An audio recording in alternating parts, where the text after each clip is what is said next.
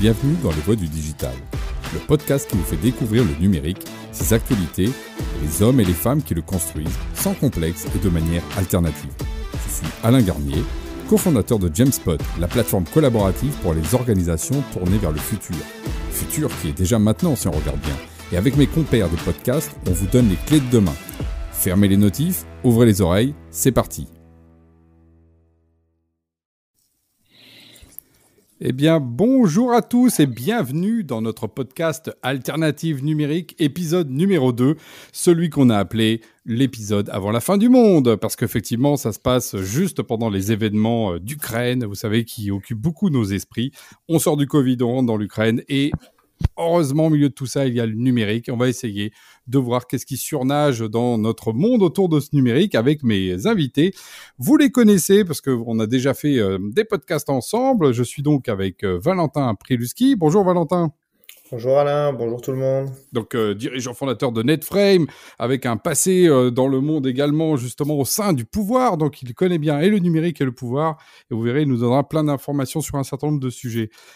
Je suis également avec Mathieu Hugues. Salut Mathieu. Salut Alain. Bonjour Valentin, bonjour à tous. Mais salut à toi, donc dirigeant de Tilcal, euh, donc fin connaisseur géopolitique, technique, euh, voilà, et donc toutes les questions politiques. C'est pour ça aussi que je suis content d'être avec vous, euh, Valentin et Mathieu. Le tout animé par Benoît, qui va justement prendre le temps de, bah, de, lancer les sujets et qui est celui qui s'occupe de nous pendant ce podcast. salut Benoît. Bonjour Alain, bonjour à tous. Alors, combien on a de sujets justement pour cette euh, synthèse 2022 Qu'est-ce qu'on a choisi comme sujet? Alors écoute Alain, on a cinq sujets euh, très intéressants. Aujourd'hui, on a demandé à nos invités de, nous dire quels seraient les, sujets phares de l'année. Et on ne va pas être déçus, euh, je pense. Alors le principe est très simple, messieurs. je vais rapidement présenter chacun des sujets que vous avez choisis pour que nos éditeurs partent un peu sur, sur, de, bonnes bases, hein, qu'on sache de quoi on parle. Euh, je laisserai, je vous laisserai ensuite expliquer un peu pourquoi vous avez fait ce choix-là et ensuite, voilà, tout simplement euh, le, vous laisser tous les trois débattre, discuter, échanger autour de ces différents sujets. Alors, on commence tout de suite euh, avec le premier sujet. On va parler de régulation. Donc, la régulation du numérique, qui est un sujet qui est qui est constamment au cœur de l'actualité, notamment en raison du processus d'adoption de deux textes de loi en particulier, le DMA pour Digital Marketing Act et le DSA Digital Service Act, donc un sujet dont on qu'on a déjà abordé maintes et maintes fois dans, dans nos différents podcasts sur les voies du digital. Donc deux textes qui ont pour objectif de créer un nouveau cadre de régulation pour les géants du web. Mmh. Et euh, c'est un sujet qui a été choisi par Mathieu, donc euh, en particulier le DSA, euh, un texte de, le texte de loi qui vise à encadrer l'activité des plateformes en ligne. Euh, alors l'un des points qui est mentionné par ce texte, Mathieu, et c'est vraiment c'est vraiment sur ça que tu as souhaité que tu as souhaité aborder tu as souhaité aborder ce point dans ce podcast, c'est la méconnaissance des places de marché sur les produits qu'elles vendent, notamment tous les produits qui sont jugés comme frauduleux, dangereux et qui, constitue de fait une menace pour la santé des consommateurs. Mais en particulier, et là je vais te laisser euh, expliciter un petit peu la chose, c'est ce que tu appelles le mécanisme de responsabilité actuel qui euh, rend la, la, gestion de la situation ingérable. Est-ce que tu peux nous en dire plus? Ouais, tout à fait. Alors d'abord, je me permets de te reprendre un tout petit truc. Donc le DMA, c'est le Digital Market Act et pas le Digital Marketing Act. Oui, c'est vrai. Merci. Merci Mathieu vois. Euh, donc effectivement, donc, donc, le, donc, ces deux textes sont assez euh, assez clés en fait pour le, la régulation du numérique en Europe. Donc le digital, le DMA, il vise essentiellement à identifier donc les, les plateformes systémiques et à leur donner des responsabilités spéciales, spécifiques.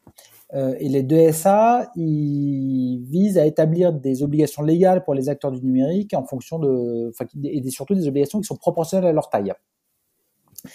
Euh, et là-dedans, au sein du DSA, il y a euh, un aspect qui a trait à la responsabilité des plateformes, notamment des plateformes e-commerce, vis-à-vis des produits qu'elles vendent. Mhm. Alors pour comprendre pourquoi c'est important, euh, on peut se rapporter à une étude de, la DGCCRF de octobre 2021, donc elle est quand même assez récente. La DGCCRF, euh, la Direction euh, de la consommation et de la répression des fraudes en France. Et cette étude portait sur les dix premières, les dix principales plateformes e-commerce utilisées en France. Donc concrètement, AliExpress, Amazon, Cdiscount, Fnac, eBay, Rakuten, Rue du Commerce et Wish. Et alors, euh, il y a une évaluation de la, DGCRF sur les, produits en vente sur ces plateformes qui est assez euh, stupéfiante. puisque la DGCCRF estime qu'il y a à peu près 63% des produits en vente sur ces plateformes qui sont frauduleux. Ouf. 63%, deux tiers. Et un quart qui sont carrément dangereux. Euh, donc dangereux, c'est quoi? Ça peut être euh, euh, des jouets dont, mmh. qui sont pas bien faits et donc avec lesquels les, un gamin peut, par exemple, s'étouffer en, enlevant, je sais pas, ce qu'il y a à l'intérieur d'une peluche ou un truc comme ça. Ça peut être des, des appareils électriques, je sais pas, des guirlandes pour Noël. Hein, quand vous les branchez, ben, en fait, l'isolation est mal faite et il y a des risques d'électrocution, etc. On peut parler de choses quand même assez embêtantes. Sur des plateformes comme Wish, l'estimation de la DGCRF, c'est 90% de produits frauduleux. Ah oui. Donc on est quand même à des taux qui sont complètement délirants.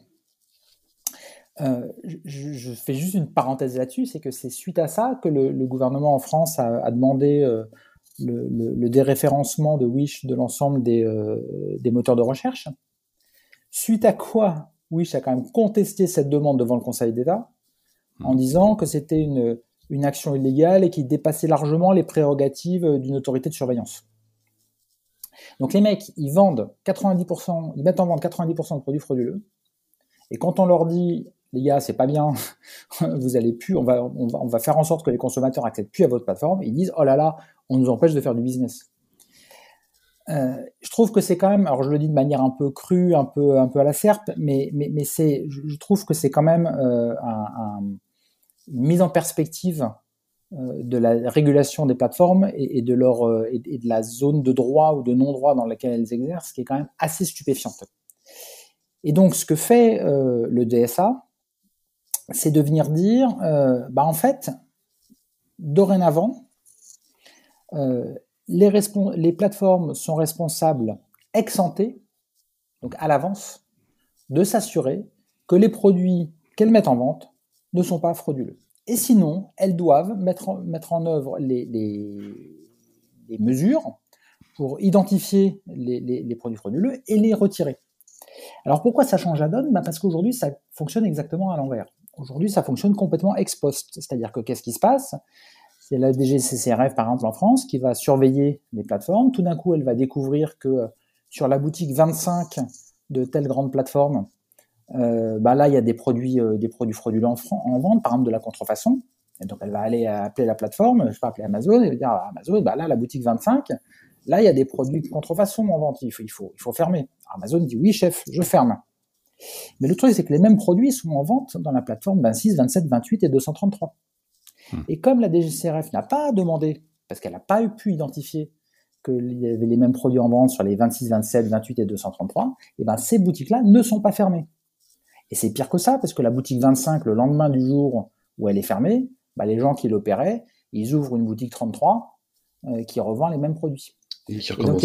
Et, qui recommence. Et donc il y a une espèce de course à l'échalote sans fin qui s'établit et où les ressources d'autorités de, de, régulation comme le DCRF ne permettent pas en fait aujourd'hui de, de, lutter contre ça. Et donc, le, donc aujourd'hui, il y a un régime de responsabilité vraiment ex post les autorités de régulation détectent, disent il faut fermer, et l'opérateur applique. Enfin bon, euh, il applique sur le cadre qu'on lui a demandé. Et donc là, le DSA vise à inverser ça et à dire bah non, en fait, vous devez, c'est aux plateformes euh, de vérifier euh, ce qu'elles vendent, d'assurer la sécurité de leurs consommateurs et de se démerder mmh. pour investir, pour détecter l'origine de leurs produits, enlever les produits frauduleux, etc. Mmh. Et moi, je finirai là-dessus. Je trouve que c'est là, là où je trouve que c'est vraiment intéressant, c'est que en fait, jusqu'à aujourd'hui, les plateformes ont dépensé beaucoup, beaucoup, beaucoup d'argent pour tout savoir de leurs consommateurs. Et le constat d'une étude euh, comme celle de la DGCRF en octobre, c'est que ben, elles savent tout de leurs consommateurs, mais elles savent pas grand-chose des produits qu'elles vendent. Et je trouve assez intéressant que euh, le régulateur européen euh, dise enfin aux plateformes, bah, écoutez les gars, vous savez quoi, c'est bien de, ça, de, prendre plein de données sur, vos, sur vos clients ou sur vos consommateurs et de leur faire des recommandations, mais si vous saviez ce que vous leur recommandez, si vous vous assuriez de l'innocuité, de la sécurité des produits que vous recommandez, ce serait pas mal non plus.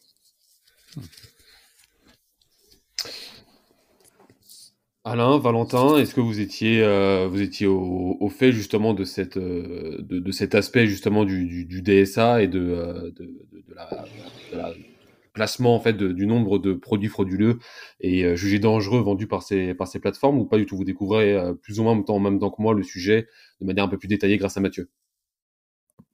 en ce qui me concerne, moi, j'avais vu cette sorte de wish tu vois, mais par contre, euh, effectivement, euh, j'avais, je savais pas que c'était aussi large sur l'intégralité des plateformes. Tu vois, c'est la différence entre il y a un canard et, et, un mouton noir, et de l'autre côté, en fait, c'est le troupeau qui est un peu gris, quoi. Tu vois, ce que je vois, c'est plutôt ça, et que du coup, c'est dangereux dans, beaucoup d'endroits. Et dans le même temps, deux, réflexions qui me sont venues. Donc, merci en tout cas, effectivement, de mettre ça en lumière. Euh, c'est vrai que moi, je suis beaucoup plus intéressé au DMA, parce qu'il y a les deux, hein, DMA, DSA. DSA, euh, DMA, c'est plutôt pour, euh, pour la question justement aussi de la, concurrence, parce que c'est un sujet qui m'est cher aussi. Mais dans les deux cas, en fait, euh, je me dis que ce qui est en commun, c'est que quelque part, c'est effectivement, c'est un peu le début de la fin du Far West. Hein. C'est-à-dire que euh, l'internet e-commerce euh, par l'effet plateforme à la concurrence, mais aussi par ce qu'ils vendent, ce qu'a très bien expliqué Mathieu, il y a une responsabilité finalement accrue pour la concurrence et pour les produits qu'on vend. Donc on est dans un moment de régulation. Après, je me dis quand je vois que dans la grande distribution qui est hyper régulée, on a encore des phénomènes quand même pas toujours très glorieux du rapport producteur-consommateur et, celui qui est justement intermédiaire par rapport au distributeur. Euh, je me dis que la régulation, sans doute, est un pas, mais suffit pas. Il y a quelque chose de structurel à changer dans, euh, et que peut-être au niveau numérique, on pourra faire ce qu'on n'a pas été capable de faire euh, dans la distribution dans le monde physique. Donc ça, je laisse ouvert le sujet. Merci euh, Alain. Je vous propose de, de, partir sur le sur le deuxième sujet et merci évidemment Mathieu pour euh, pour ce choix.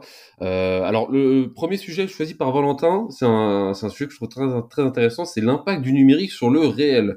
Euh, un impact que tu décris Valentin comme étant aujourd'hui particulièrement visible et tu donnes même quelques exemples pour appuyer ton propos. Donc le je te laisserai bien évidemment revenir dessus. le retail ne fait plus recette, il faut six fois plus d'espace artificiel pour le online shopping que pour le commerce traditionnel les hangars nous grignotent. Et tu poses cette question euh, que, je trouve à la fois à la fois amusante mais aussi vraiment très intéressante. Va-t-on se réfugier dans le métaverse ou sur Mars pour reconstruire un, un réel qui nous convient? Euh, Est-ce que toi tu, tu, estimes que maintenant le poids du numérique sur le réel il est justement plus important que jamais et que euh, c'est quelque chose qui devient dangereux? Dangereux, je sais pas, mais on peut déjà lister en effet l'impact euh, sur le réel du numérique, même si on le connaît quand on le reliste, on a, on a toujours un, effet un peu d'accumulation, on se rend compte du poids. Par exemple, euh, bon, les magasins, les centres-villes, euh, les rues, les vitrines, moins de visiteurs, moins de magasins, moins de vitrines, les rues se transforment, les, ceux qui étaient des locaux commerciaux deviennent de plus, de plus en plus régulièrement convertis pour devenir des, logements d'habitation ou de services, des bureaux. On a une expérience euh, d'achat qui s'éloigne des centres urbains historiques, qui maintenant s'éloigne même des zones qui faisaient concurrence aux, centres urbains historiques, donc les zones commerciales qui deviennent, euh, elles, alors elles n'avaient même pas de fonction esthétique, donc en fait elles sont juste abandonnées. On a un impact euh, sur la conversion des lieux qui est réel et on, si on, quand on discute avec des maires notamment, on se rend compte qu'il y a de plus en plus de quartiers où il y a des opérations spéciales qui sont faites pour accueillir le tourisme. Et donc, en fait, on a des commerçants qui sont euh, transformés avec leur, leur béret et leur baguette comme commerçants traditionnels français. Et ce qui les fait vivre n'est plus tellement ce qu'ils vendent, mais la fonction sociale qu'ils assurent d'être le commerçant dans la rue. Euh, et on le sait très bien désormais, le, la part du, du, shopping en ligne en, en 2021, euh, Royaume-Uni 30%, c'est le premier pays européen. La France, nous en sommes à 15%, mais si on compare à là où nous en étions avant, c'est déjà 5 points de plus qu'il y a deux ans, préalablement à la pandémie. Et au Royaume-Uni, c'est 10 points de plus. Donc une tendance euh, lourde à à l'online shopping. Alors après, on subventionne la remise en état des centres-villes avec des opérations cœur de ville pour qu'ils redeviennent attractifs en disant voilà l'achat va se on va faire des achats de valeur, des achats plaisir dans les centres-villes.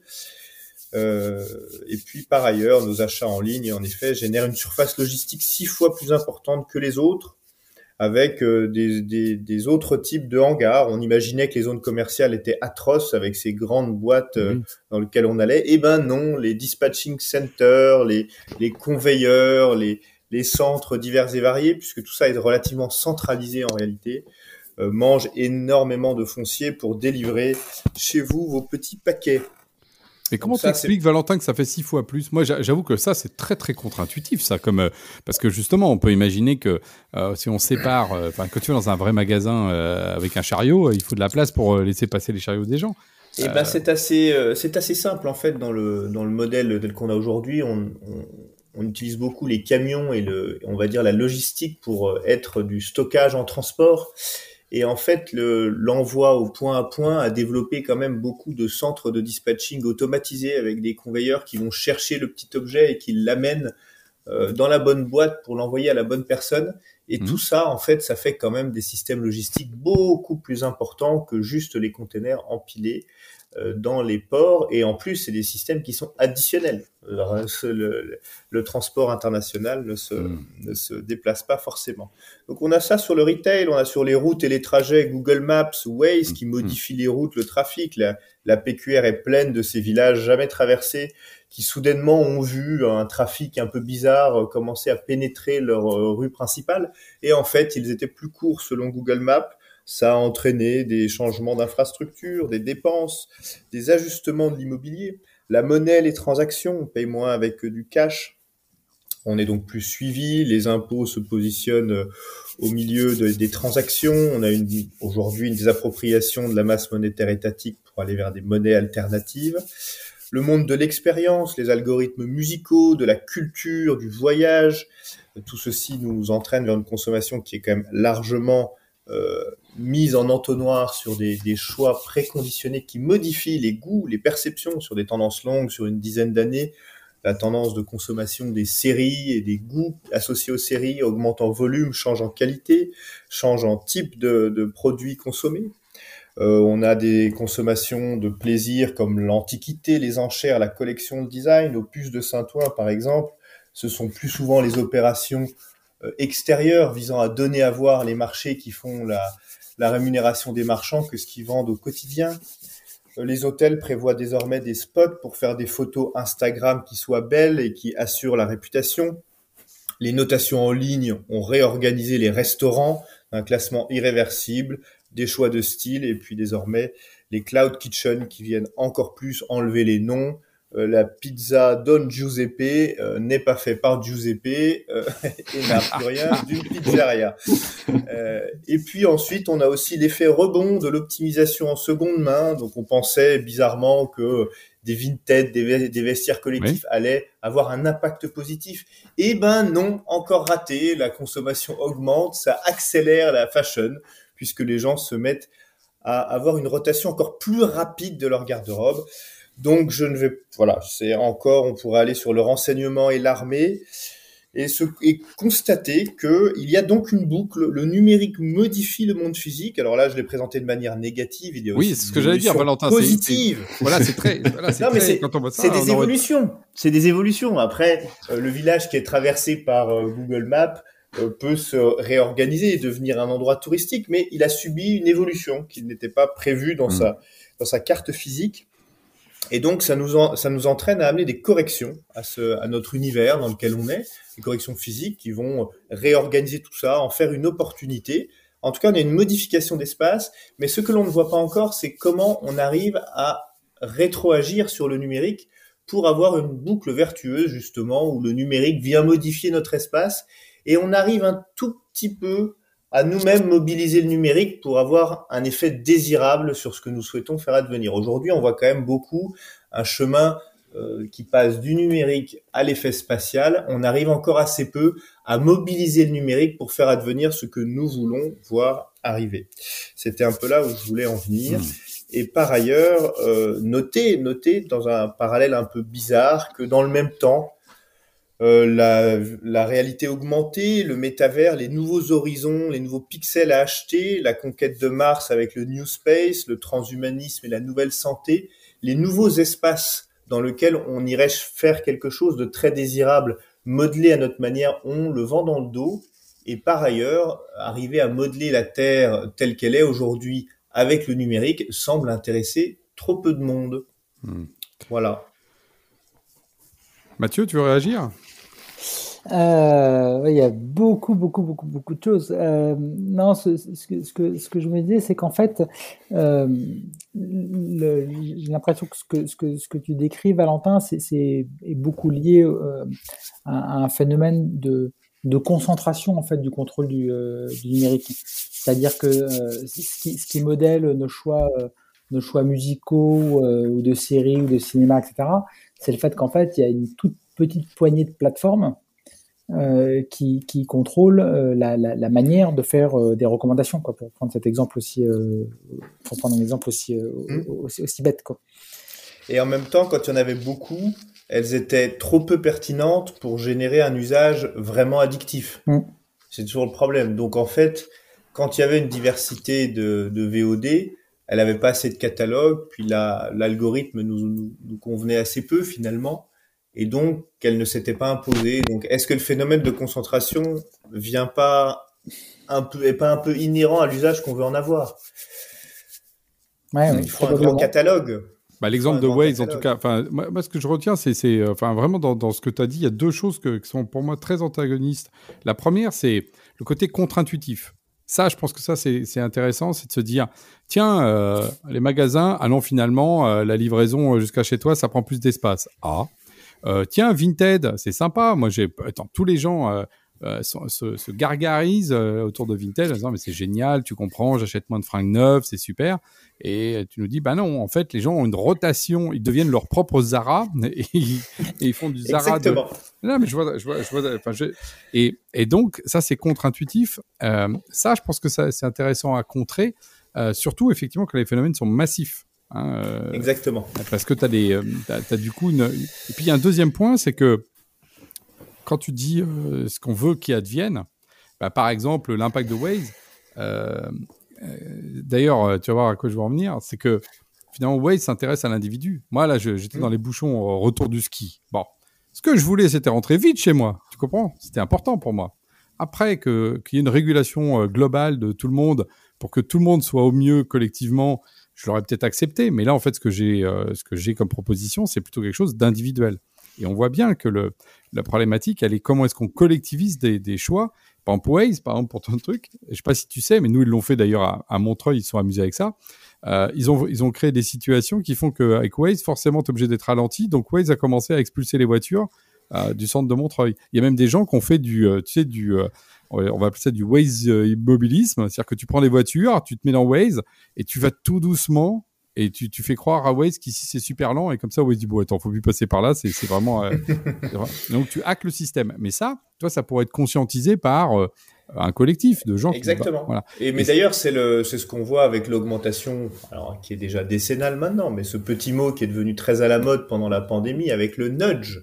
Le nudge hmm. peut se retourner contre les plateformes nous pourrions décider, en partant de la situation réelle de ce que nous voulons voir advenir, en disant voilà, nous ne voulons plus que les voitures traversent le centre de Montreuil, nous pouvons réinverser la tendance. Mais ça nécessite déjà de conscientiser les objets, de savoir ce que l'on veut faire et ce que l'on et, on, et je, je remarque avec un peu, il y a un peu de, de désenchantement ou de cynisme, mais c'est pour la démonstration, qu'il y a plus de d'efforts qui sont faits pour projeter ce que nous souhaiterions voir comme euh, conquête de l'espace ou comme euh, j'adore l'espace d'ailleurs, hein, mais ou comme euh, métavers que comme régulation du trafic dans les villes. Voilà. Et donc il y a une projection dans le très lointain, dans l'autre espace, celui qui est plus loin, peut-être parce que le nôtre est déjà beaucoup trop, beaucoup trop embouteillé et mis sous tension et sous pression. Et, et l'un des points que j'ai pas eu le temps, ou qu'on évoquera une prochaine fois, c'est l'impact sur le foncier de ce que nous faisons euh, doit nous interroger parce mm. que euh, on n'a qu'un foncier pour se loger, se nourrir, se déplacer, etc., etc.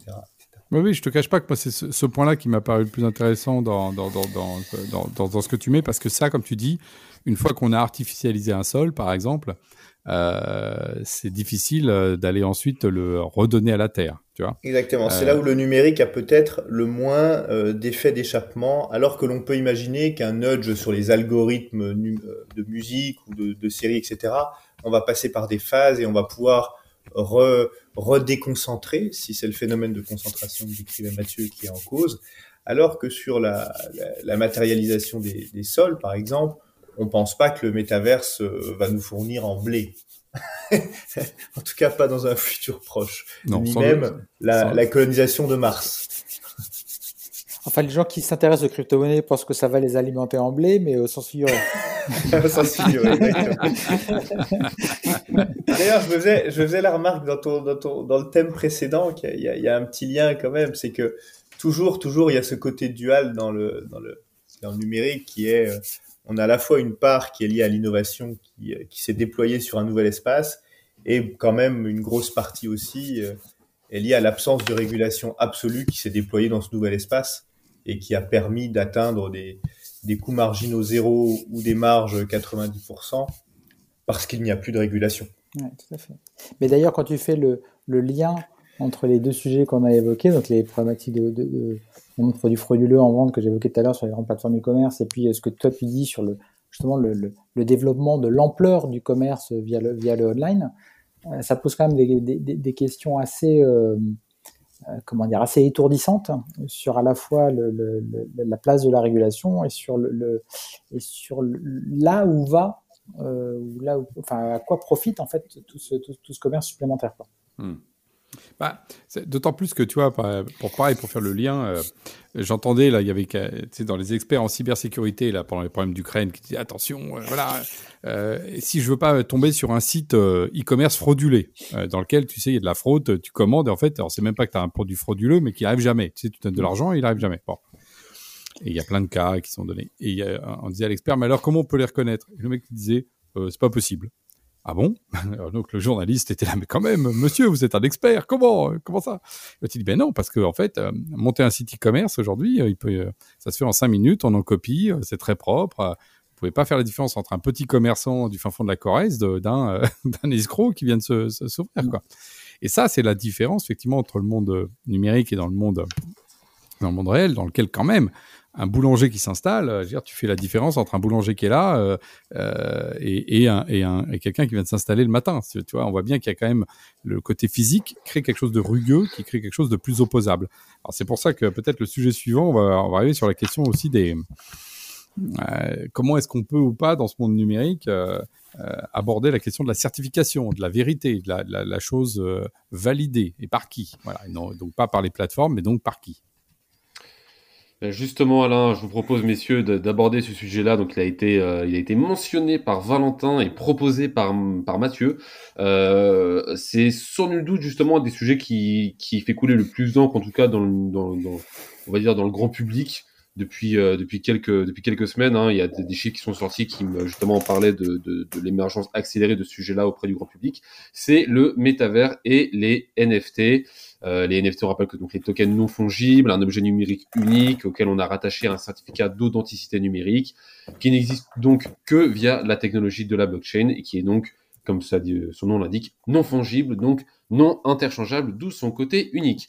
Alors Mathieu, tu décris donc ces deux éléments, donc d'un côté le métavers et de l'autre les NFT comme étant intimement liés et tu précises qu'ils définissent tous deux un nouvel espace économique et un nouvel espace qui vient, euh, selon tes termes, avec une proposition libertarienne euh, dangereuse. Euh, donc j'en déduis, dis-moi si je me trompe, mais que ces deux éléments ne suscitent pas vraiment ton enthousiasme. Est-ce que tu peux nous en dire un peu plus? Alors le, le côté de euh, dangereux, ça c'est une, opinion euh, personnelle, après ça qu'on pourra développer. Mais effectivement, enfin, c'est plus une question. Je, trouve que la question que pose l'émergence tout d'un coup là du, du, métavers, c'est que euh, on l'a dit, redit partout, c'est qu'il y a, pas grand chose de nouveau sous, sous le soleil, quoi. Minecraft, ça existe depuis assez longtemps, c'est fondamentalement un métavers Il y a plein de gamins qui jouent. Donc pourquoi est-ce que tout d'un coup la proposition de euh, ou Second Life, hein, bien sûr, euh, tout d'un coup il y a la proposition de, de, Facebook, de Meta et puis quelques autres de, Sandbox et tout ça qui euh, qui semble être la, grande révolution. Donc je, trouve que juste si on s'arrête juste au côté monde virtuel, euh, pourquoi euh, ce serait plus la révolution aujourd'hui qu'il y a 10 ans? Je, je, je, trouve que c'est pas évident. Pourquoi tout ce bruit finalement? C'est ce que tu dis. Voilà, exactement. Donc moi, la seule explication que, enfin, la, cohérence que j'y vois, c'est le fait qu'il y ait une, qui en même temps euh, la réémergence de ça avec bon, une réalité virtuelle qui est un peu peut-être un peu plus léchée, etc. voilà. Et encore quand on voit les premiers objets qui sont mis en vente, je sais pas, il y a eu, il y a eu pas très longtemps un, un yacht qui a été mis en vente, euh, enfin qui a été acheté pour l'équivalent en crypto-monnaie de euh, en gros 600 000 dollars euh, dans, je sais plus si c'est dans le métavers de Meta ou si c'est sur le Sandbox. enfin moi, il est, il est, il est d'une laideur totale quoi. Genre, mon, fils, il y a 5, mon fils, il y a 5 ans, il faisait le même dans, dans, Minecraft il a jamais gagné 100 000 euros pour ça. Donc euh, bon, donc il y a, y a, quelque chose d'autre que juste l'existence du, du, monde virtuel. Et moi, la seule explication que j'y vois, c'est euh, la convergence avec ce qui vient des crypto-monnaies, notamment des euh, et notamment des, euh, NFT. Et alors là où je trouve ça et, et, pourquoi j'y vois une convergence, parce que il y a tout d'un coup finalement un, un espace qui existe sur lesquels on peut, euh, qu'un espace virtuel, donc théoriquement, qui est complètement euh, euh, illimité à la fois en termes de, possibilités, en termes de, terrain, en termes de tout ça. Enfin, c'est des notions qui n'ont pas de sens. mais on arrive à recréer l'équivalent virtuel de ce qu'il y a dans le physique, donc par exemple des terrains, mhm. et à les mettre en vente en leur associant ben, justement un NFT qui va représenter tel terrain ou tel, yacht ou tel ou telle voiture. Euh, et, donc on, crée une espèce d'image numérique de, des objets physiques qui théoriquement est recopiable à l'infini, mais que artificiellement on rend non recopiable en, y associant euh, un NFT. Euh, et donc du coup, ça permet de le commercialiser. Donc c'est en ce sens que ça crée un espèce de nouvel espace économique. Si on se projette, on, pourrait imaginer demain qu'il euh, y ait des gens qui se connectent, euh, par exemple dans le métavers de Meta, de Facebook, qui y effectuent un travail. Par exemple, pour reprendre l'exemple des yachts, de designer des yachts qui mettent en individuel et qui mettent en vente, qui soient rémunérés par Meta directement en crypto-monnaie, qui soient échangeables ensuite dans des magasins virtuels existants dans le métavers, donc dans un carrefour virtuel, et qui leur livrent euh, ensuite euh, les courses chez eux. Alors c'est à la fois, on peut se dire, bah, c'est extraordinaire, mais ça pose quand même plein de questions de euh, si je travaille dans le métavers, que je gagne mon argent dans le métavers, que je dépense dans le métavers, au bout du bout, c'est quoi ma, loyauté, j'allais dire au sens vraiment politique, c'est quoi mon pays, c'est quoi ma nation? C'est pas très évident, quoi. En tout cas, je pense que ça, ça, ça, ça peut venir rentrer en collision euh, avec le, ben, les, sociétés euh, du monde du monde physique quoi.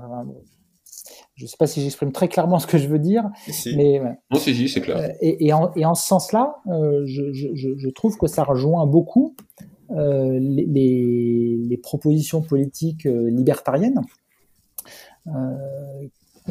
qui, dont, dont l'objectif est effectivement de, de, de, de, dire bah, il faut absolument non seulement limiter, mais quasiment faire disparaître euh, l'État, y compris faire disparaître les régimes démocratiques. Hein, c'est ce qui, ce qui est par exemple proposé par un Peter Thiel, euh, il a, qu'il a écrit euh, euh, notamment sur le site du Cato Institute, etc. Euh, donc il y a vraiment une, là des, des, gens qui sont, qui sont d'ailleurs largement derrière derrière Facebook, derrière tout un tas d'autres plateformes, qui ont depuis très longtemps développé euh, des visions politiques, encore une fois, de, suppression de l'État, de suppression de toute forme de démocratie, au nom d'une espèce de, liberté individuelle totale. Et je trouve que le, enfin, en tout cas, je m'interroge si euh, l'alliance euh, du métavers et, euh, d'une, euh, justement des, NFT, d'une partie des, crypto-monnaies, n'est pas un peu le la personnalisation de, de, cette, de cette idéologie. Et ça, je trouve que ça pose quand même des questions qui sont assez, assez, assez étourdissantes. Quoi. En tout cas, qui méritent de s'y intéresser un petit peu. Valentin, tu veux, tu veux réagir ou tu Oui, oui. Alors, bon, il y a aussi une manière de voir les choses peut-être un peu plus circonstancié ou pas dire pragmatique mais circonstancié. Euh, on est un peu au bout parce que c'est une bitcoinisation du monde. Hein. C'est ce qui a été fait sur le bitcoin. On a une masse euh, finie. On crée, on crée la monnaie avec une masse finie et puis on, l'écoule euh, au compte-goutte. Puis ça crée une survaleur, d'ailleurs au profit souvent de quelques-uns. Donc, est-ce que c'est pas aussi le bout du bout du chemin des monnaies alternatives quand même? Qui euh, est de la, et de la tendance qu'on a peut-être discuté il y a, il quatre ans, euh, de la blockchain qui devait avoir tout un tas d'usages concrets et dont on a euh, que quelques usages, dont la traçabilité, qui ont eu un, intérêt réel. Les autres se sont un peu perdus dans des, monnaies alternatives qui ont pour seul objectif d'être des objets spéculatifs. Et j'ai un peu l'impression aussi qu'on assiste à la reconversion de cette communauté qui veut quand même trouver un débouché à cette euh, à cette euh, à, cet espace alternatif créé par les monnaies alternatives. Et donc pour ça il faut trouver des choses à échanger réellement et pas des promesses comme on l'avait vu à l'époque de toute entreprise. On envoyait on s'envoyait un message entre nous sur une messagerie. Ça aurait dû nous faire un échange de tokens et nous permettre de devenir riches en conversant de plus en plus. Tout ceci est absurde. Et donc l'absurdité des cas d'usage on fait quand même beaucoup de monnaies qui ont plus vraiment d'intérêt. Et donc peut-être que c'est un peu aussi, euh, de manière pragmatique, une reconversion euh, permise beaucoup par, euh, par un mouvement spéculatif d'ampleur depuis, depuis des années. Voilà, c'est peut-être que ça se tarira aussi avec ça, mais en même temps la jonction est, comme tu l'as décrit Mathieu, est, réelle. Ce sont les mêmes communautés et qui partagent bien ce but de, oui, de faire un Edge of Empire géant en 2022 Euh, mais avec du vrai argent et peut-être des vraies batailles euh, et peut-être des vrais enjeux de souveraineté ou de redéfinition des territoires et des expansions de chacun. Euh, il y a un côté terre promise et chacun pour sa peau qui est au, cœur, au cœur clair des, clairement de l'idéologie de, ces milieux. Oui. Alors moi je, vous écoute, moi je suis pas complètement aligné avec euh, votre analyse un peu de la, situation, euh, même si j'en partage un certain nombre de risques. Hein. Euh, à commencer d'abord par la question que, que, pose Mathieu sur la question de, effectivement, de la convergence libertarienne. Je pense qu'effectivement, les choses viennent de là. et c'est vrai qu'on a, on a quand même quelque chose aussi d'antagoniste entre, et je trouve très très juste ta formule, d'ailleurs je trouve intéressante, tu dis, ce qui est recopiable à l'infini, tu vois, ça c'est l'idéal de l'open source, tu vois, c'est l'accès à la connaissance, c'est ce qu'on dit, la connaissance ne s'affaiblit pas quand on la, quand on la partage, et à l'inverse. Et ça, je trouve ça extrêmement intéressant. Tu dis, on artificiellement, parce que c'est exactement ça, dans le monde numérique, on rend les choses non réplicables, hein, ton fameux yacht là, pour créer du, finalement une valeur marchande et du capital. Et pour moi, ce qui est très intéressant, c'est que ça montre que quelque part, dans le monde numérique, la question de la survie de la question capitaliste est reposée. Tu vois? Parce que finalement, dans le monde réel, bah, je suis désolé, quand j'ai un yacht, il est à moi, tu peux venir le chercher, mais tu vois, il est à moi, il est fabriqué.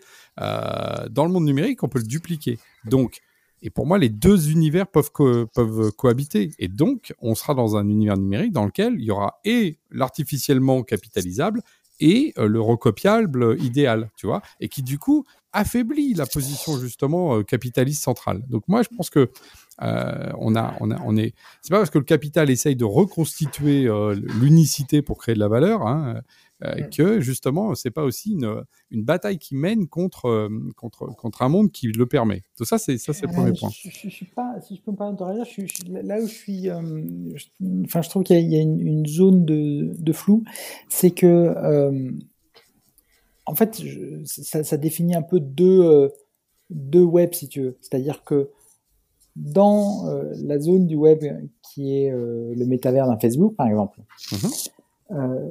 La capacité à, bah, par exemple, à recopier, à échanger, enfin, finalement, tout, tout, tout, le contexte légal, entre guillemets, toutes les lois de fonctionnement, bah, par définition, c'est Facebook qui l'écrit. Mm-hmm. Donc le, le, le, le, NFT qui représente le yacht, il ne représente quelque chose que parce qu'il est utilisé dans euh, la zone euh, d'Internet qui correspond au serveur de Facebook euh, et, au software écrit par Facebook. non, mais ça, j'ai bien compris. Simplement, ce que je dis, c'est que justement, tu as un monde capitaliste qui, qui se construit comme ça, mais qu'en parallèle, tu as aussi des alternatives qui peuvent vivre dans d'autres modalités. Alors que dans le monde réel, une fois que tu as quelqu'un qui a pris un terrain, qui a pris un yacht, qui a privatisé une terre, qui il, en a la propriété, elle ne peut pas être dupliquée. C'est là où je dis que la, la, la, différence, c'est qu'il peut y avoir des métavers euh, qui soient plus euh, dans un, mode ouvert ou pas. Ça, c'est le premier point, c'est qu'il peut y avoir des alternatives que dans le monde réel, une fois que les choses sont privatisées, c'est dead. Quand en Italie, toutes les côtes sont privatisées, c'est dead. Tu peux plus aller à la plage sauf sur 3 mètres carrés, tu vois. Alors que dans le monde, on va dire, du métavers, eh ben, tu repars, euh, tu forques et tu repars. Deuxième point, c'est que euh, moi, ce que je constate, c'est que dans le même moment où vous dites ça, bah, il y a justement, euh, oui, si l'argent est supérieur à la loi, quel, quoi qu'il en coûte, euh, c'est problématique tout le temps. Mais si la loi reprend, pas seulement l'État, hein, mais la loi, parce que je pense que ça peut être au niveau local, au niveau européen. Enfin, on n'est pas que sur une question, pour moi, d'État. On est sur une question loi, la loi versus la, non-loi. Et donc, si la loi est supérieure à ces lois privatives, et qu'on peut faire des taxes, des interventions, etc. Ce qu'on vient de discuter d'ailleurs sur le thème 1 avec le DSA, par exemple, euh, voilà, qui le pose euh, comme un, droit euh, et, une obligation pour les gatekeepers, bah, en fait, à nouveau, la loi reprend de la force. C'est-à-dire que c'est pas parce que tu privatises une partie. Et ce que j'ai vu moi sur les cryptos, c'est très clairement que l'État s'en est mêlé et l'Europe s'en est mêlé pour légiférer de manière à ce que tout soit pas complètement possible.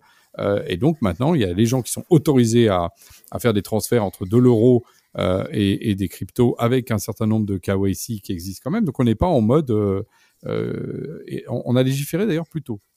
Et troisième point, alors là, c'est plutôt par rapport à Valentin qui dit en fait, c'est peut-être la, queue de comète de, des gens qui ont essayé de d'être un peu de travailler sur moins cette queue de comète que réallocation d'un travail.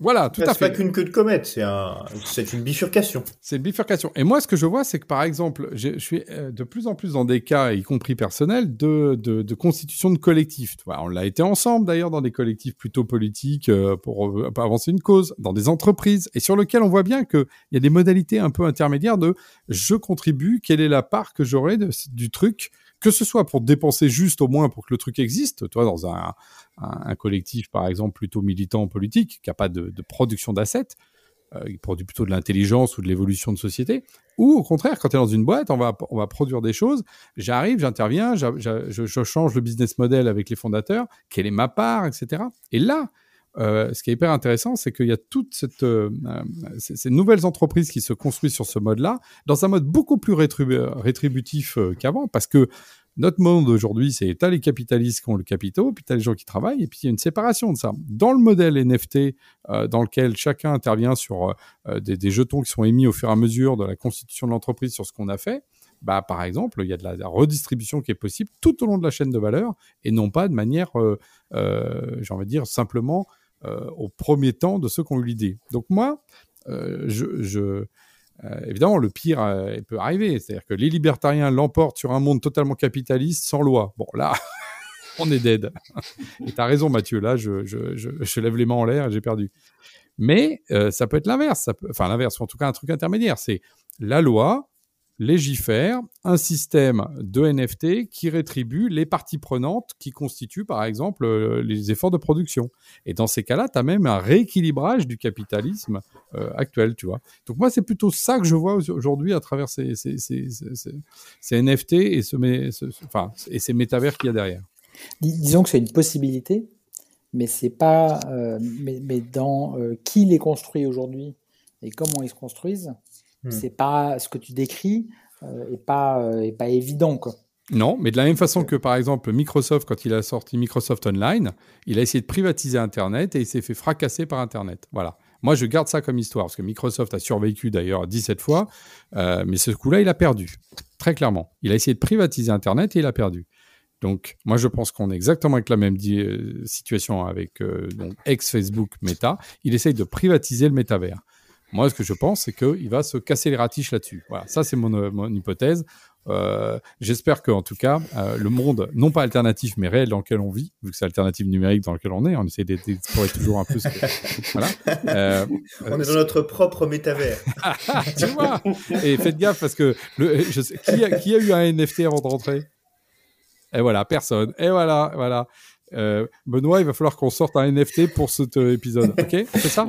On va y travailler. C'est que plus, plus je t'écoute, plus je me dis qu'on est peut-être dans un méta rouge en fait.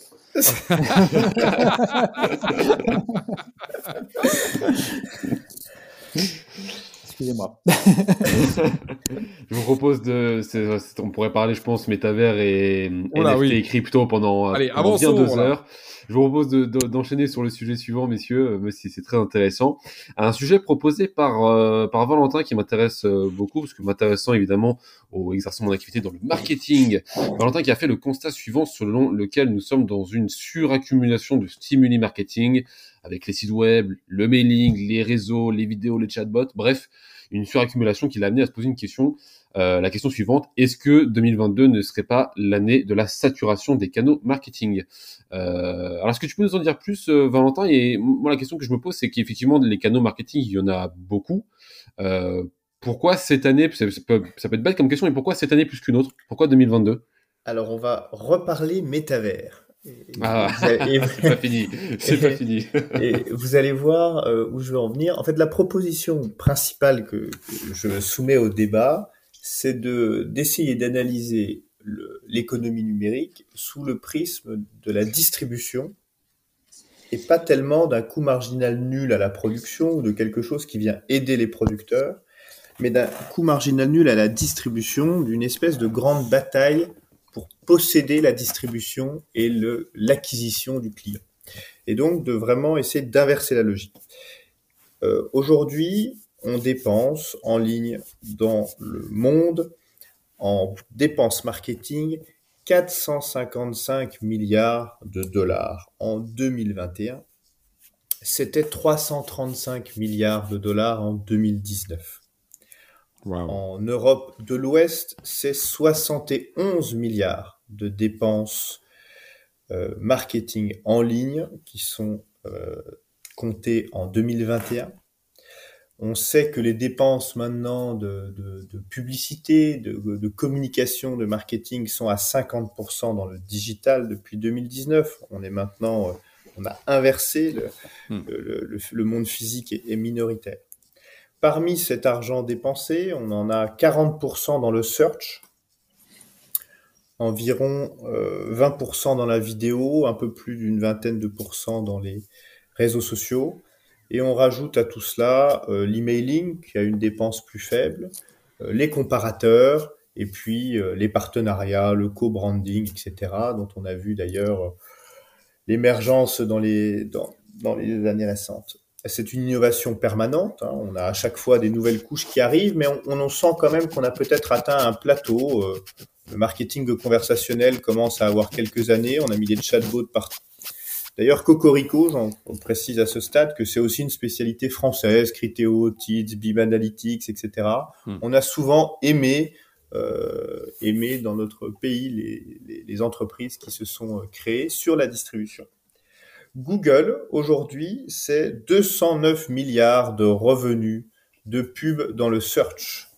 Meta, c'est 130 milliards de revenus dans les pubs Facebook et le petit nouveau qui vient de démarrer dans le business, Amazon, va prendre 31 milliards. Et oui, oui, déjà 31 milliards. Il, démarre, il est jeune, mais il est robuste et vaillant.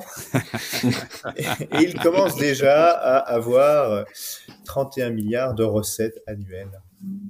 On a parallèlement 30% de la population qui utilise des ad bloqueurs avec 70% des gens en France qui adhèrent à l'idée de, bloquer les, les, ads. Donc on sent bien que si on pouvait le faire plus, on le ferait plus. Hmm.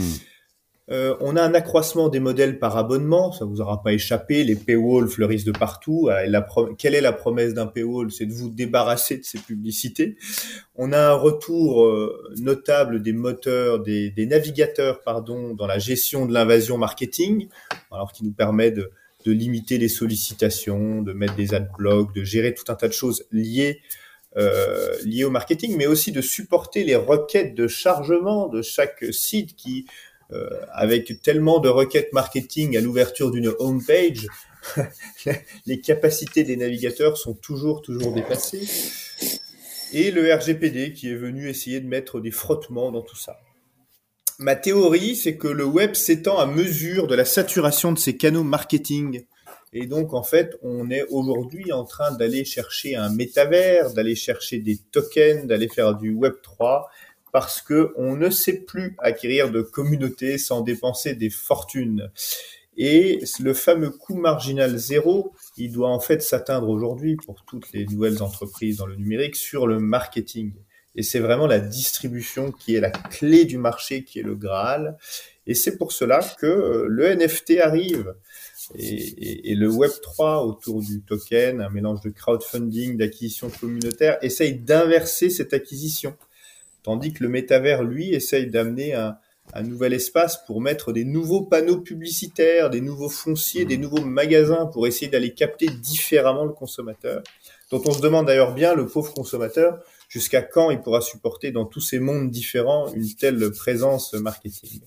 Alors tout ceci est rendu possible par deux trends très dominants ces dernières années, l'argent qui coule à flot pour repousser les limites d'une croissance plutôt faible et qui est qui a beaucoup de difficultés en termes d'inégalité, de faible innovation, d'endettement des États, etc., etc. Donc on a on a des banques centrales qui sont assez allantes et une pandémie qui a surconcentré l'argent dans l'espace non physique et l'espace numérique, qui a fait que nous avons les, chiffres qui explosent depuis entre 2019 et 2021 sur toutes les tendances du numérique, que ce soit les dépenses de publicité en ligne ou le e-commerce.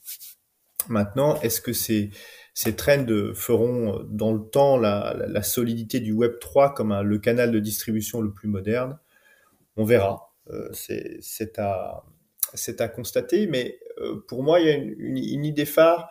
Le coût marginal zéro, il se fait à la distribution. Et si aujourd'hui le Web 3 arrive, si la question du métavers arrive, c'est peut-être parce que on cherche une nouvelle fois encore à déporter notre cher consommateur, notre cher acheteur, hmm. nos communautés vers un endroit où on peut les enlever du monopole, les remobiliser, les réorganiser différemment. Et donc pour ça, on invente un nouveau monde.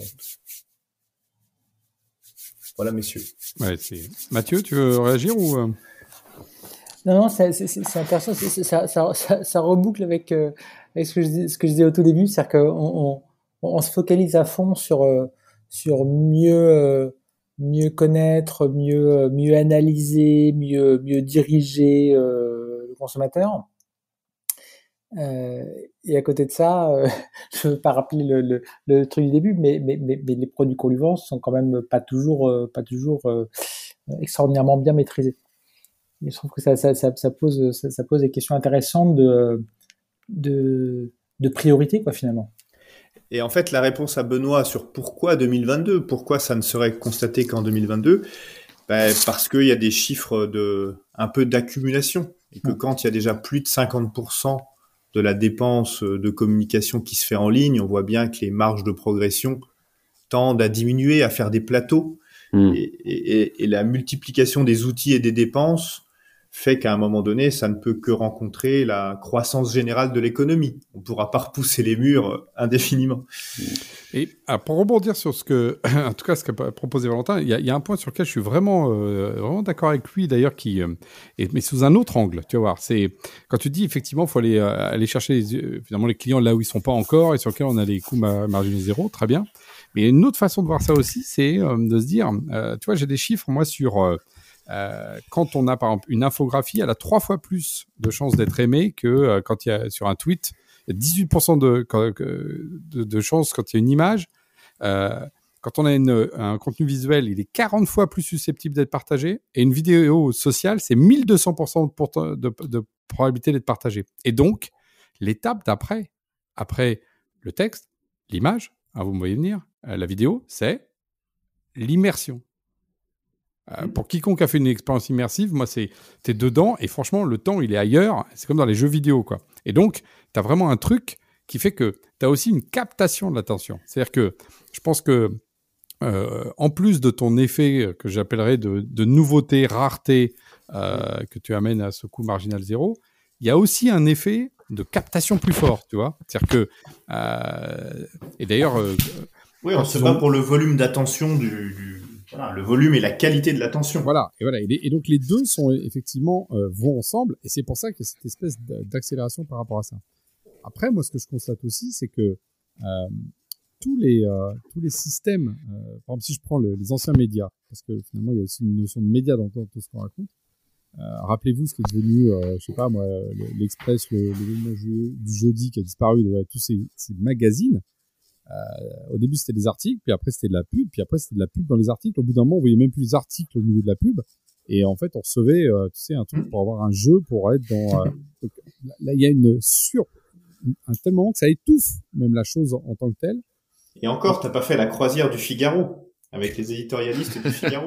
immersion, immersion pré-métavers qui, à mon avis, devait valoir son pesant de cacahuètes. Ben voilà, qui était encore mieux. Et là, par exemple, regarde, euh, sur le site web, on a vécu le moment où les sites web étaient devenus des sites euh, guirlandes, tu sais, où il y en avait mm. partout. Bon.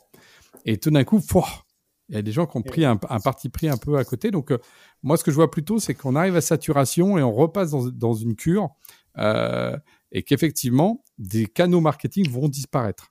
Moi, c'est plutôt ça que je vois. C'est-à-dire qu'il y a des, des endroits aujourd'hui où un jour les, les, gens, ils sont tous à payer pour être dessus. Et euh, mais même Google en est peut-être un. Euh, je me demande quand est-ce que. Et ça, mais ça redescend jamais. Quand on regarde les chiffres, ça ne redescend pas. Ils atteignent des plateaux et les plateaux ont un ROI qui est trop faible et donc on ouvre un nouvel espace où les ROI sont meilleurs. Donc il y a probablement, pour en tout cas pour les spécialistes, il y a probablement un moment où les ROI convergent tous vers un point à partir duquel un nouveau canal s'ouvre parce que vraiment à ce moment-là, il est vraiment plus utile de payer. Tu vois bah, Ça disparaît pas. Et donc, non, mais tout ça à peut tendanciellement, dans une tendance plus longue, disparaître. Mais sur un pas de temps d'une Mais d'où le fait que, par exemple, sur les acteurs, tu vois, euh, moi je pense que nos deux amis euh, structurants que sont Google et Facebook, donc euh, Meta maintenant, sont à la croisée des chemins justement de cette question de plateau new space. Voilà. Il y en a un qui mmh. dit, comme tu l'as proposé, c'est le métavers qui va gagner. L'autre qui va pas aujourd'hui, euh, je pense qu'il va y avoir du sang sur les murs. quoi. Un des deux a tort. Voilà. Et d'ailleurs, j'avais prévu aussi, il, y a des, il peut y avoir des, des, des, chocs de l'intérêt du consommateur qui peuvent amener des bifurcations plus longues. Euh, par exemple, on n'en a pas parlé dans le thème précédent, mais on voit très bien dans ce que j'ai décrit tout à l'heure que l'impact environnemental du numérique est assez peu dans la fabrication du numérique, mais beaucoup plus dans les évolutions d'usage induit. C'est beaucoup plus là que se fait les grands déplacements de masse de, de, de mode de vie. Mais le consommateur peut bifurquer lui aussi dans ses chocs d'intérêt. Et puis il peut y avoir un choix de retour à un monde physique avec une vraie une vraie tendance où euh, ça redevient tendance physique. Il y a une saturation de l'attention. Euh, je pense que si on devrait prendre attention les régulations qui fleurissent dans le monde sur euh, l'attention, le temps d'écran. Et là, on voit bien que ce qui peut bloquer un peu tout ça, c'est aussi le temps d'écran. C'est-à-dire qu'à un mm. moment donné, où quand le temps d'écran sera bridé, on aura euh, moins de capacité à déployer au-delà de nos, de nos, de nos, dans des multiples couches, puisque tout ça, au bout d'un moment, ça fait 24 heures dans la vie d'une personne qui vit 90 euh, ans. Donc elle peut pas non plus euh, seulement 90 ans. À, ce titre-là, c'est d'ailleurs assez intéressant de voir que tu as, eu des, as déjà des initiatives de, de ce type-là, de bridage du temps d'écran, hmm. euh, notamment en Chine. qui, qui, a interdit à TikTok de, de, de, donner accès à l'ensemble des réseaux sociaux, en fait, de donner accès aux, moins de 14 ans pendant plus de 40 minutes par jour. Hmm, hmm, Exactement. Et ça, c'est du temps marketing qui se contraint, de fait. Tout à fait.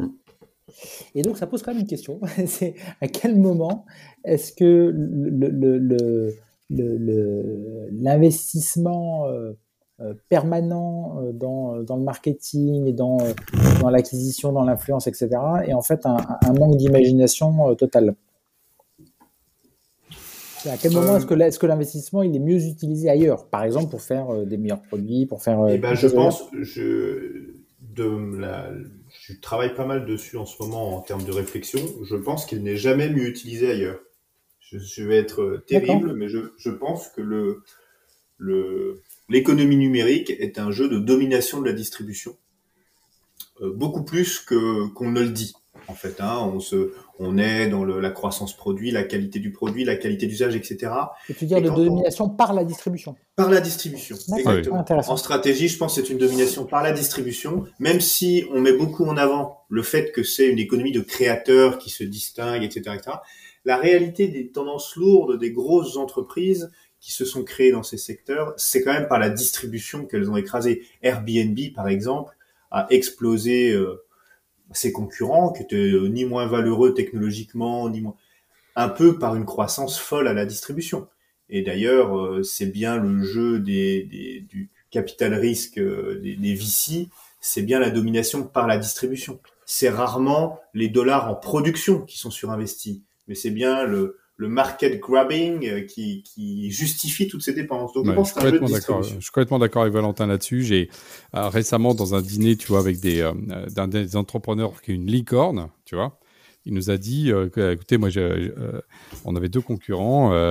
nous, toute notre fric, on l'a mis en marketing et en, en distribution pour être sur tous les canaux, partout, et y compris, alors, tu vois, si on parle sur le côté technologique, pour être connecté avec tous les systèmes qui est une forme de distribution parce que toutes les mmh, mmh, mmh. son système euh, il se connecte avec d'autres systèmes donc euh, euh, en, l'occurrence des CRM donc il l'a fait avec tous les CRM de la terre il m'a dit et donc du coup il dit c'est cette force là il dit mais par contre pendant deux ans on a un produit qui marchait pas et il dit une fois que de toute façon tout le monde avait notre nom dans la tête bah du coup après, bon, on avait assez d'argent pour améliorer le produit. Donc, c'est exactement ça. Et par contre, la, la story, c'est jamais ça.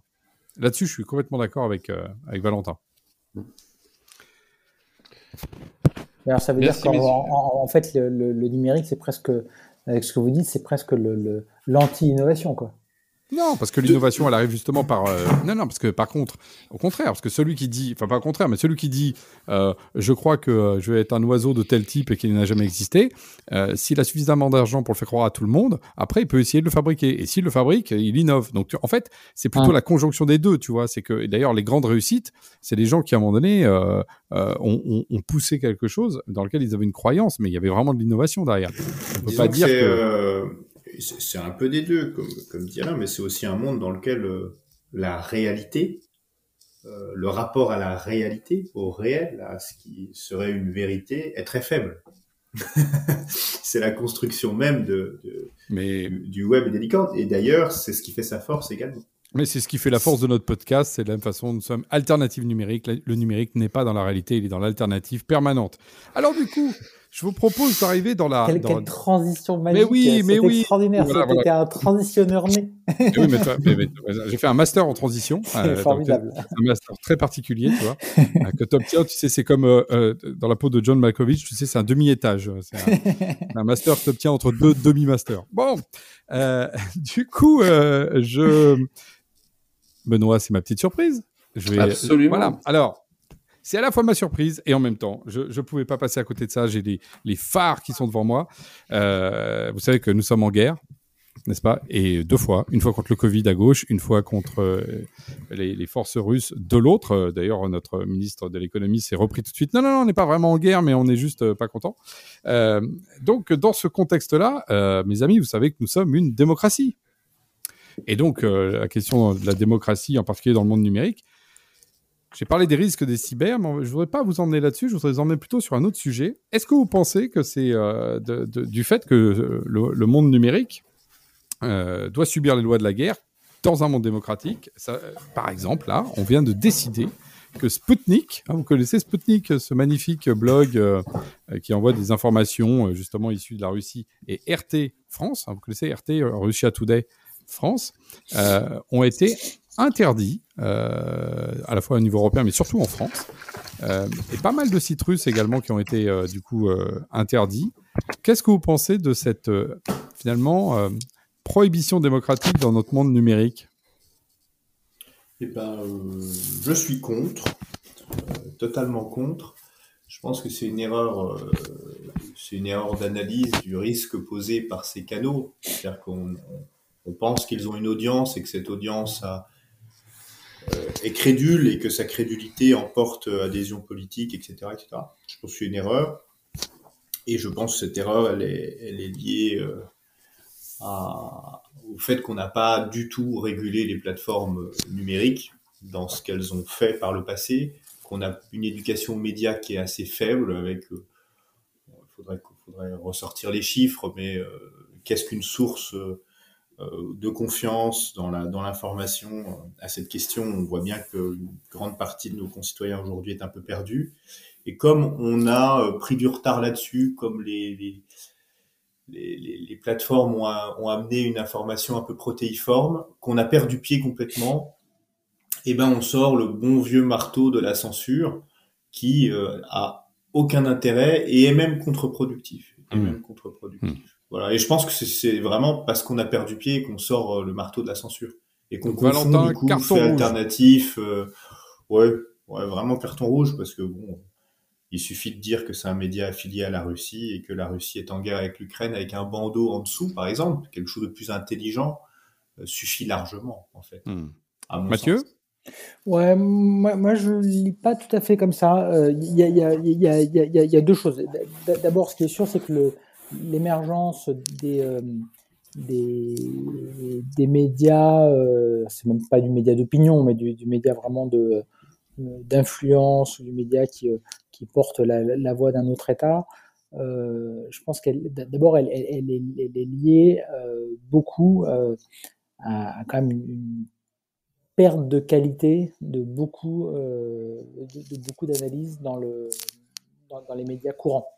Mmh. Donc, je pense qu'effectivement, plutôt que de de fermer plutôt que de fermer des, des, médias comme ça, ça me paraît plus important de s'interroger sur le, le, le désintérêt ou la défiance d'une partie de la population envers, euh, envers les médias entre guillemets mainstream. Quoi. Mmh. Qui, à mon avis, vraiment sur d'abord un, un, problème de, ouais, vraiment de, de, de, de, qualité de, ce qui est diffusé. Quoi. Ou, d'audience donnée à, à, ce qui est de qualité. Enfin, tu peux le voir dans les sens. Euh, après, euh, moi, franchement, le fait qu'on ferme Sputnik ou, ou, ou Russia Today, mais vraiment, j'en ai rien à foutre.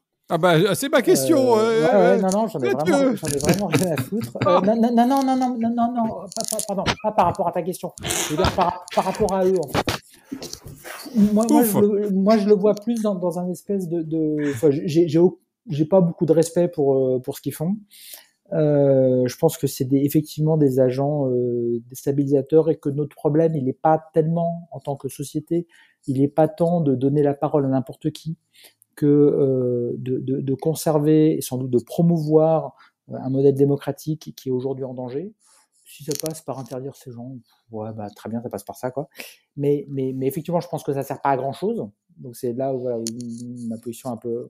Et moi, je le vois plus comme, voilà, il y a un train de sanctions, il y a plein d'entreprises qui sont euh, russes qui sont sanctionnés, il y a des avions qui sont empêchés de décoller, il y a, j'espère, des, des villas d'oligarques qui vont être saisies. Bon, voilà, il y a tout un tas de sanctions.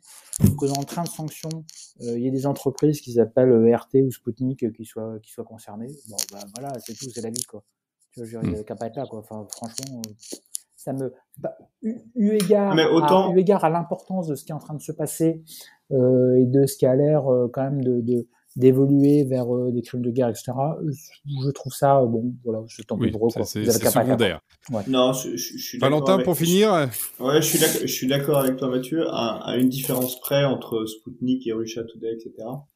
Euh, de deux choses l'une, Russia Today, il me semble que c'est clairement une télé, euh, de par son nom, qui est un, un outil de projection diplomatique au même titre qu'un centre culturel ou que des liens diplomatiques. Mmh.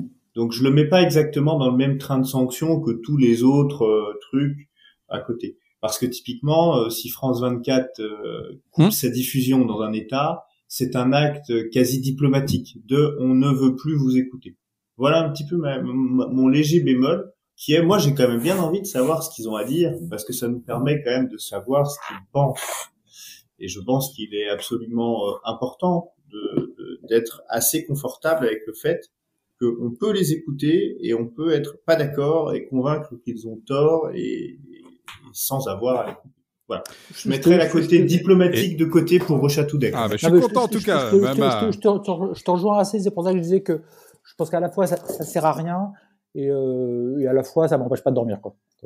Alors, ça sert quand même. Il y a quand même un point que je voulais vous dire quand même, euh, mes, mes, mes, amis, c'est que moi, ça sert quand même. Euh, vous savez que je suis passé à Russia Today euh, et c'est un des endroits où j'ai eu un journaliste qui était le plus attentif à la question de la souveraineté numérique européenne face aux Américains. Vous imaginez qu'effectivement, euh, j'ai jamais eu un accueil aussi positif par rapport à, aux, aux, idées, euh, en particulier de bouter les Américains hors d'Europe. Donc, vous voyez, c'est assez, euh, assez cocasse, même si effectivement, encore une fois, comme je l'ai dit en introduction, le sujet est terrible, comme le, rappelle Mathieu, avec euh, peut-être des, problématiques de guerre qui effectivement sont toujours euh, dévastatrices pour les, gens. Mais, ton point est hyper intéressant, je trouve que ça, ça illustre une chose, c'est qu'en fait la souveraineté euh, numérique en Europe, qu'on on défend tous ici, euh, on en a parlé suffisamment souvent.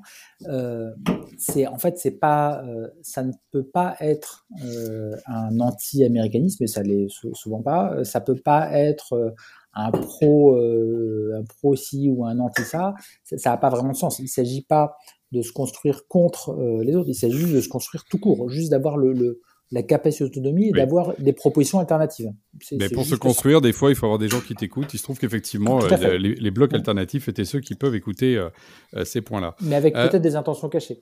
Ah bah, c'est là où c'est. Je te confirme. c'est pour ça que c'est c'est ce que j'appelle les, les Russes de la raison et de l'histoire, et on, ouais. les, connaît, on les connaît tous. Ouais. ça fait partie aussi de ce monde bien complexe qu'on a encore une fois exploré. Voilà, on arrive au, au au bout de l'émission, je vois 1h10 là sur le, sur le chrono. Euh, on va rendre l'antenne. Euh, vraiment, moi j'ai passé un très très bon moment. Merci encore Valentin euh, et Mathieu, comme d'habitude, d'avoir euh, justement élevé le niveau de manière alternative sur les questions numériques euh, qui nous passionnent tous. merci à Benoît d'avoir préparé cette émission parce que, mais mine de rien, il y a tout le, travail de préparation et bientôt le podcast sera diffusé hein, dans une date rapide hein, parce que généralement on met ça relativement vite en ligne.